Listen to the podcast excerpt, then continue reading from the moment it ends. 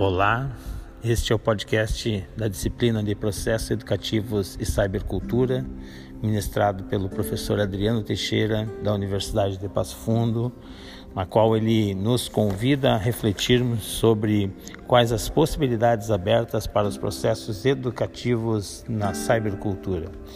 E eu inicio refletindo sobre a perspectiva da ampliação do espaço da sala de aula.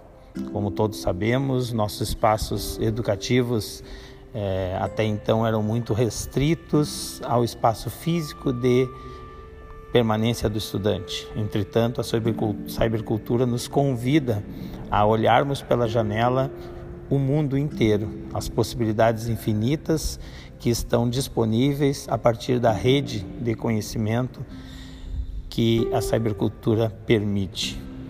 Outro elemento determinante para as possibilidades infinitas que a cybercultura nos, nos apresenta é o compartilhamento da informação, ou seja, não somos mais detentores do saber é, para nós mesmos, mas produzimos conhecimento para a humanidade.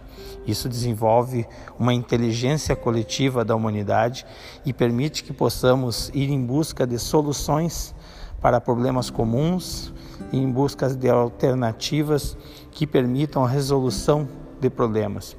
E esse compartilhamento ele nos permite uma criação, uma construção coletiva do conhecimento, que permite então uma maior aproximação do estudante.